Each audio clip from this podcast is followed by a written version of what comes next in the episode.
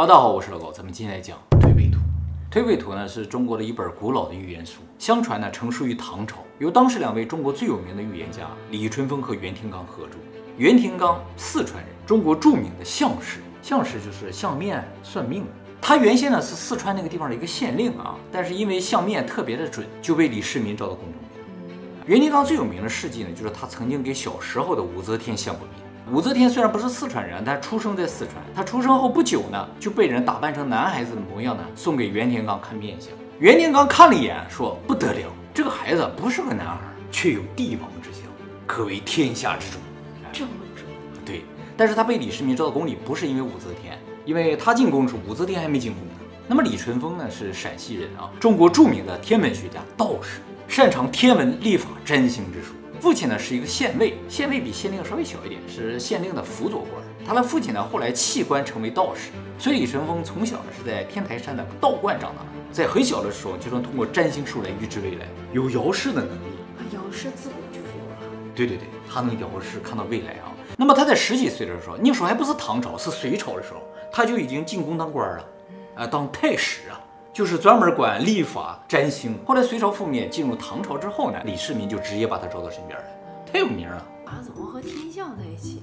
历法其实就是看星星的运作来判断什么时候日食，什么时候月食，哎，什么时候要发生国家大事，叫历法啊，就阴历啊、阳历的算历历法啊。对对对啊。那么李淳风呢，是比袁天罡小三十岁，但是呢，李淳风比袁天罡感觉要厉害一点，出名更早，而且李淳风小时候就科班出身，人道士出身。在道观长大的啊，而且是个天才，也是先到李世民身边的。而袁天罡呢，属于从民间靠名声一点点越来越有名，后来发掘出来，你知道谁岁数大？袁天罡岁数大。后面进宫这个岁数大。对对对，就是相面的岁数大。厉害的是李淳风岁数小的那个。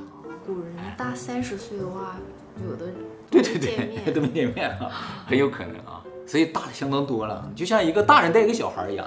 可是小孩资历高，小孩资历高，因为他是看天象的，所以能看到很远。而这个袁天罡是算卦的，一般是根据一个事情来判断这个事情吉凶的，哎，是这种感觉的啊。那么李淳风到李世民身边之后呢，他也预言过武则天的事情，说唐朝到中期的时候会衰落一下，在这个时候呢，武则天将会称帝。李世民一听就决定先下手为强，要干掉武则天。那个时候武则天还小，但是呢被李淳风拦下来了。李淳风说啊，万万不可。他说：“如果你把他杀掉啊，会有其他人取而代之，则李氏子民将会被诛杀殆尽，李家的天下就没了。如果你留武士一条活路，则虽然皇位不保，但是李家社稷犹存。”李世民呢，这才放过了武则天。李世民听着也不会很开心吧？但没有办法，这是命数，这都是野史吗？这种事情原则上没有第二个人可以知道了，也不能说没有第二，没有第三个人可以知道了，是吧？所以敢说他不是野史了，是吧？那么关于李淳风和袁天罡有一个故事啊，能够说明这两个人都很厉害，而这个李淳风可能更厉害一点。哎，就是说有一天啊，李世民出游，带着袁天罡和李淳风两个人啊，走到一个河边，看见两匹马要过河，一匹红马就是赤毛马，一匹黑马。这个李世民就跟他说说，你们俩来预测一下，这两匹马谁先过河？这个袁天罡马上拿起卦来一算啊，算出一离卦。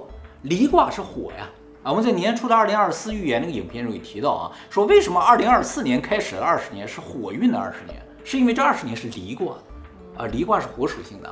算出了火属性的卦呢，这个袁天罡就说啊，我猜这个红马先过河。这个时候李淳风表示了不同意见，他说黑马先过河，为什么呢？他说袁老师挂出来这个离卦呀是没错的，确实是火卦。但是火都是从烟开始的，烟先于火，而烟是黑色的，所以他预言黑马先过河。结果呢，黑马先过河。这个时候呢，李淳风表示的很谦虚，说没有袁老师这一卦呀，我也无法预测。哇，就说明这两个人都挺厉害的啊。这个李淳风可能更厉害一点点。你说李世民带着他俩出门。相当的牛了，是吧？未来的事情都知道，是吧？无敌了啊！那么得到了这两位优秀的预言家之后呢，李世民就想要推测一下大唐的运势，毕竟啊，他要开拓疆土的，大展宏图啊。于是呢，有一天李世民就找到这个李淳风啊，说：“你帮我推测一下大唐的运势啊，这个事情很重要。”但是李世民啊，稍微有点担心，因为就一个人预测，他也不知道这事儿准不准，对不对啊？毕竟大唐的运势不是红马黑马这种小事情了。而且红马黑马，它也就是百分之五十的几率嘛啊！对对对，很容易蒙对的。于是就把袁天罡也叫来了。据说当时李世民是让他们两个人背对背，各预测各的，在那纸上写下来啊。那么袁天罡算了几卦，就是预测了几年的内容之后呢，就停下笔来，一回头发现李淳风还在奋笔疾书，不是他写的慢，是他写的多。不停的在写啊！据说当时李淳风预言的内容已经超过了唐朝之后两千年的内容啊，还在那狂写。这时候袁天罡觉得有点不妙，于是呢就在背后推了李淳风一下，就推了一下他的后背，这就是推背图的由来。哎，袁天罡说了一句话，就说千千万万说不尽，不如推背去归休啊。这句话呢就是推背图的最后一句话，意思呢也就是说预言这个东西是没有头的，说不完的。本来呢也是泄露天机，不可说太多呀。从另一个角度来说，这本书呢也就是一本泄露了太多天机的预言书。那么当时他们俩预言的所有内容合起来呢，就是我们现在看到的推背图了。不过呢，说实话，当时预言的内容也只有他们两个和李世民知道，毕竟是国家的运势啊，属于国家机密，不可能让外人知道的。但是李世民死了之后呢，这本书的内容就流出来了，应该是从李淳风那里流出来的，因为李世民死之前，袁天罡就已经死了。而李淳风呢，又多活了二十多年呢，所以这个内容应该从他那出来，不可能从第四个人那出来，而这个书一传出来，就立刻被定为禁书，不得出版，不得抄录，不许看，也不许研究，严禁传播。而且此后历朝历代都把此书定为禁书，所以这个书能够流传至今，相当的不容易啊。但是在民间流传的过程中，这个书就出现了不同的版本。目前已知推背图的版本呢，至少有六个，内容呢不尽相同，甚至有冲突的。那么究竟哪个版本更古老、更贴近原版是不知道的。而目前最常见的一个版本呢，是一九一五年上海书局出版的一个版本。这个版本的推背图中呢，总共有六十组预言，称为六十象，按天干地支排序。大家注意，这里边的天干地支不是纪年用的天干地支，所以呢，并不是说是六十年的预言。它的这个天干地支呢，单纯是这六十组预言的一个编号，跟年份没有关系。而这个预言整体的长度，就是这六十个预言的整体长度，就应该是当初说的那两千年的一个长度。究竟多长不太知道啊。每个预言什么时候发生呢？在里边能够找到一些线索，但也不是那么精准的。比如说一九几几年发生什么，不是那种感觉啊。今天呢，我们会讲到最后一个预言，大家也可以体会一下它这个时间尺度有多长。那么这六十项中，每一项会附有一个图。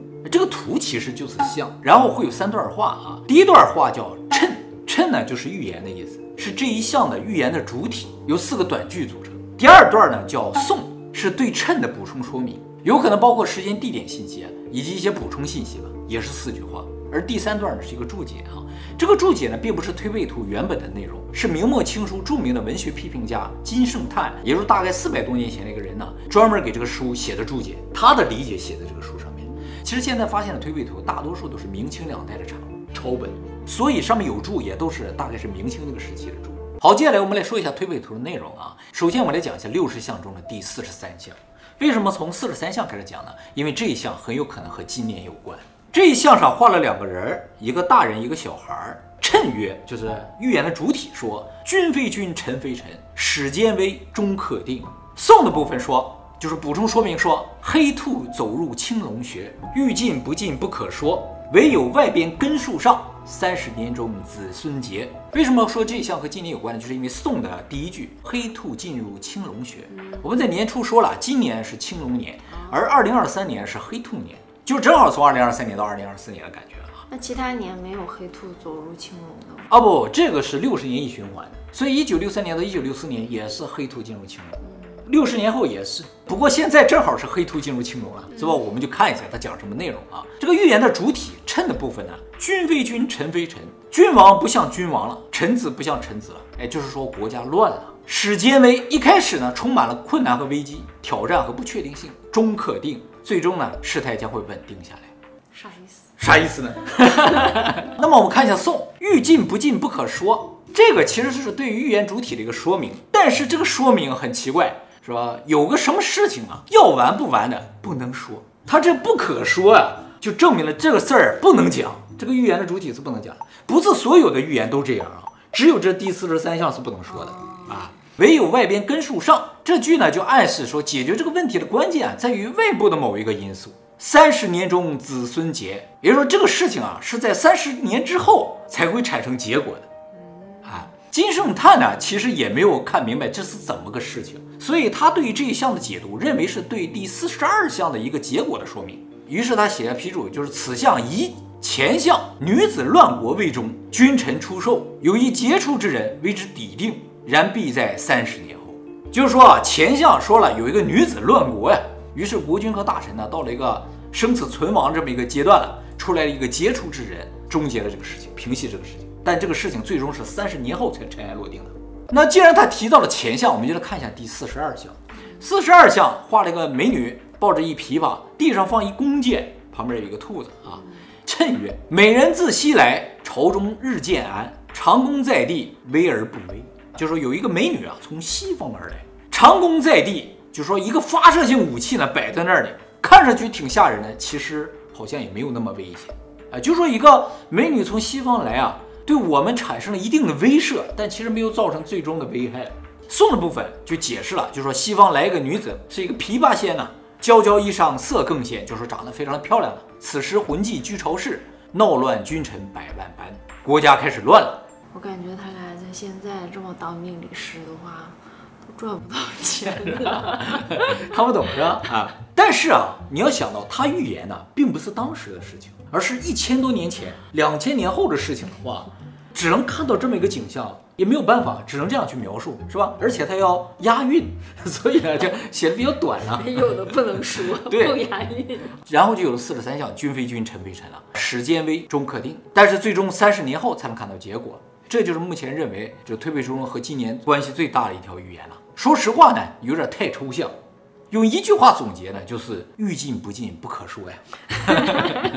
我跟你讲，他既然说了这事儿不能说，他就是不能说的。知道也不能说，知道也不能说，说出来可能就有什么危险啊，不能说。知道吗？知道，不能说。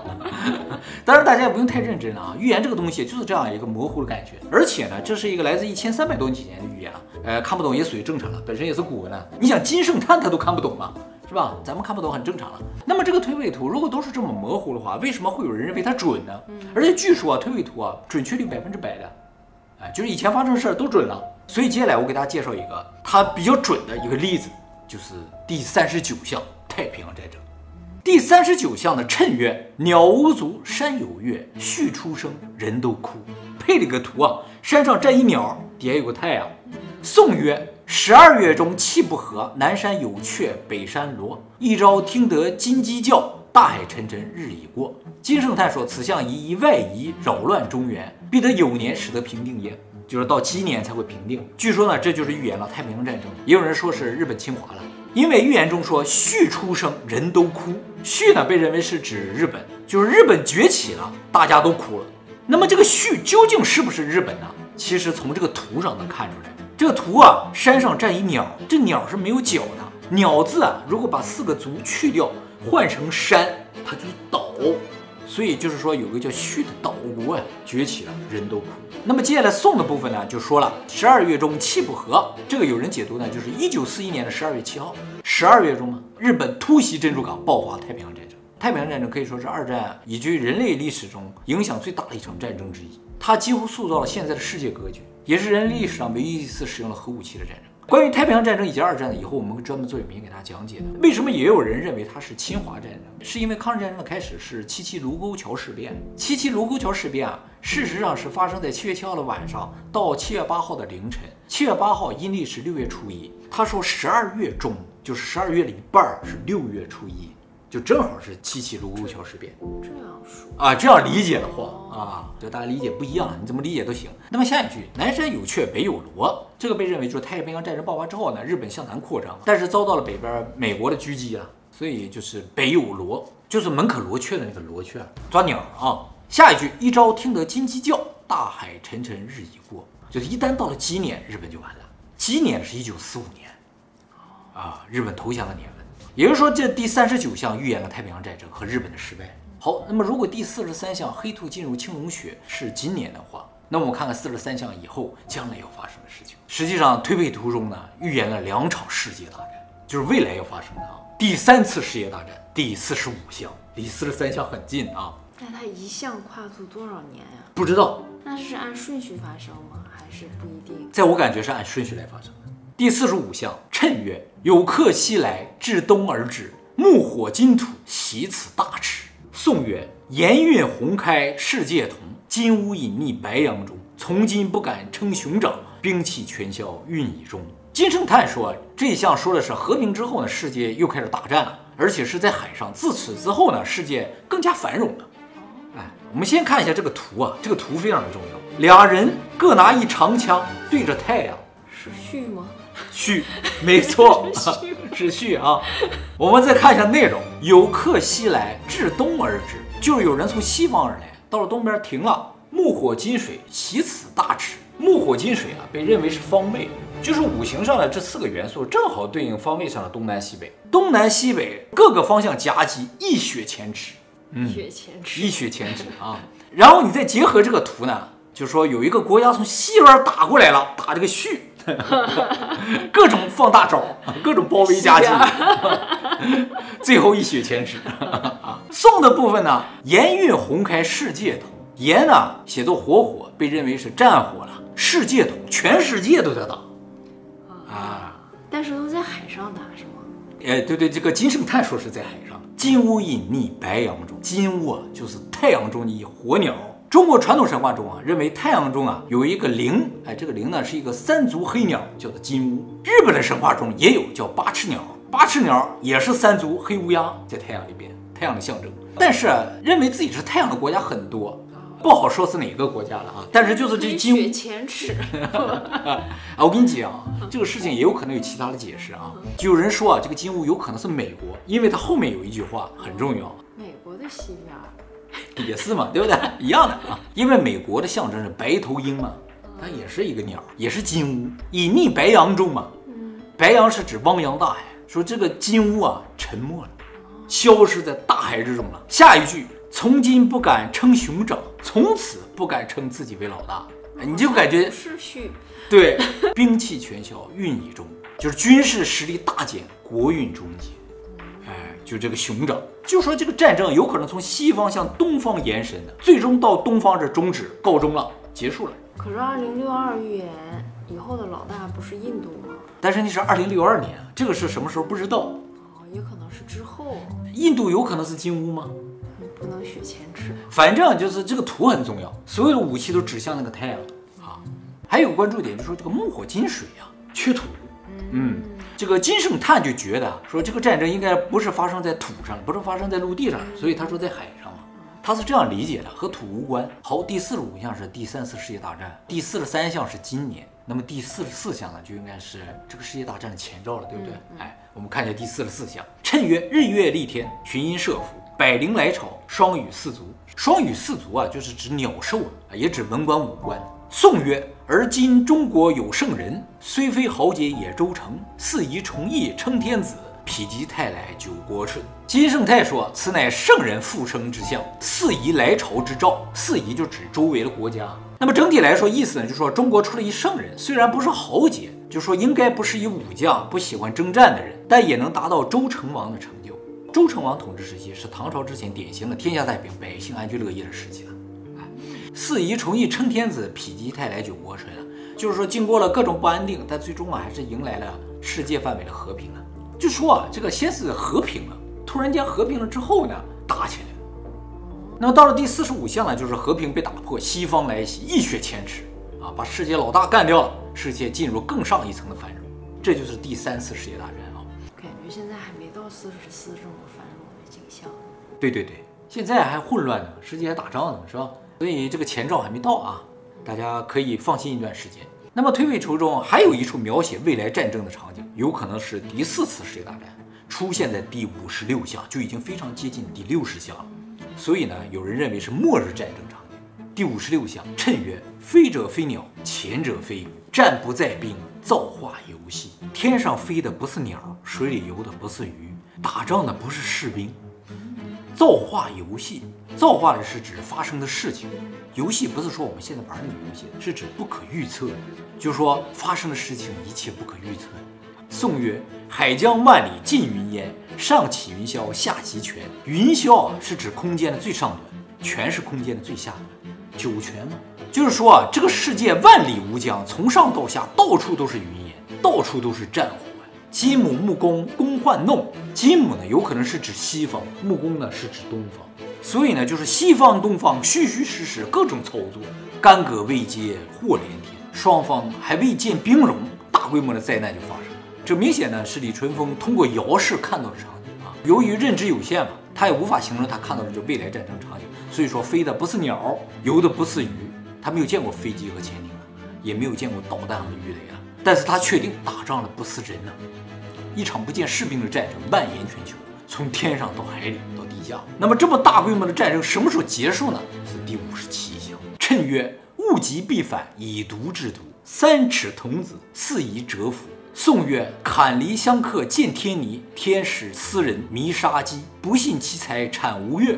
重阳从此，祭兵师。谶的部分比较好理解，我们看一下宋啊。坎离相克，见天尼。八卦中啊，坎是水，离是火，就是水火不容啊，是天意啊。天使斯人，弥杀鸡。弥是制止的意思，平息的意思。上天让这个人来平息这个祸乱。不信奇才产吴越，没想到吴越这个地方会出现一奇才，应该就是谶里边说的三尺童子啊，一个小个子。重阳从此祭兵士，祭呢是收敛的意思。远隔重阳的国家从此停止了战争，也就是说第四次世界大战末日之战打到终极的时候呢，物极必反了，事态出现反转。这时候吴越这个地方，中国出现了一个小个子，让世界战争平息。但这场战争并不是和平结束的，因为有一句叫以毒制毒啊。啊，以战争结束的战争，以武器带来的和平。这个预言中最核心的就是这个三尺童子，身高只有一米，却可以终结世界大战，而且是上天派下来的，使用强大武器终结了人类的战争，基本确定就是小灰人，不可能是正常人类了，是不是？而且它的到来意味着人类的灭绝，从此预言就结束了。这是第五十七项，你看第五十八项，大乱平，四夷服。称兄弟六七国，烽烟尽尽海无波。称王称帝又统合，犹有煞星隐西北，未能唱遍太平歌。也就是说，世界大战之后，大国之间再次握手言和，烽烟尽尽海无波，不打了。但是西北方仍有战乱，并没有完全太平。但是很快，第五十九项，无城无府，无尔无我，天下一家，至真大化。一人为大世界府，手持竹筒，拔去竹。红黄黑白不分明，东西南北尽和睦，就是国家没有了边界，也不分你我了。红黄黑白不分，就是说没有人种之分了，天下一家，就是全世界同时进入了天堂或者进入极乐世界的感觉。然后就是第六十项，推背图的最后一项。图上呢，就是一推背的图啊，一阴一阳，无始无终，终者自终，始者自始，茫茫天数，此中求。世道兴衰不自由，万万千千说不尽，不如推背去鬼修。就说预言到此为止，阴阳交替，无始无终，该结束的时候呢就结束了，该开始的时候自然会开始。虽然我们想知道未来发生什么，但是知道又能怎么样呢？世道兴衰不自由。预言太多了，根本就说不清，还是回去休息吧。也就是说，按照推背图的预言，世界在经过两次世界大战之后呢，外星人到来，让人类实现了大和平，全世界进入了无我无为的这种境界。这种状态可以理解为人类升华了，也可以理解为人类消失了，也可以理解为我们都进入虚拟世界了，一切也就都结束了。也就是说，整个推背图最终还是回到了无为这件事情上。就是你虽然很想知道未来发生什么，但是又能怎么呢？无为是最大的，回去休息吧。这是推背图大概的内容啊，当然我们没有全讲完。我们主要讲的现在从今年开始到世界终结的内容，到极乐世界终结的这内容。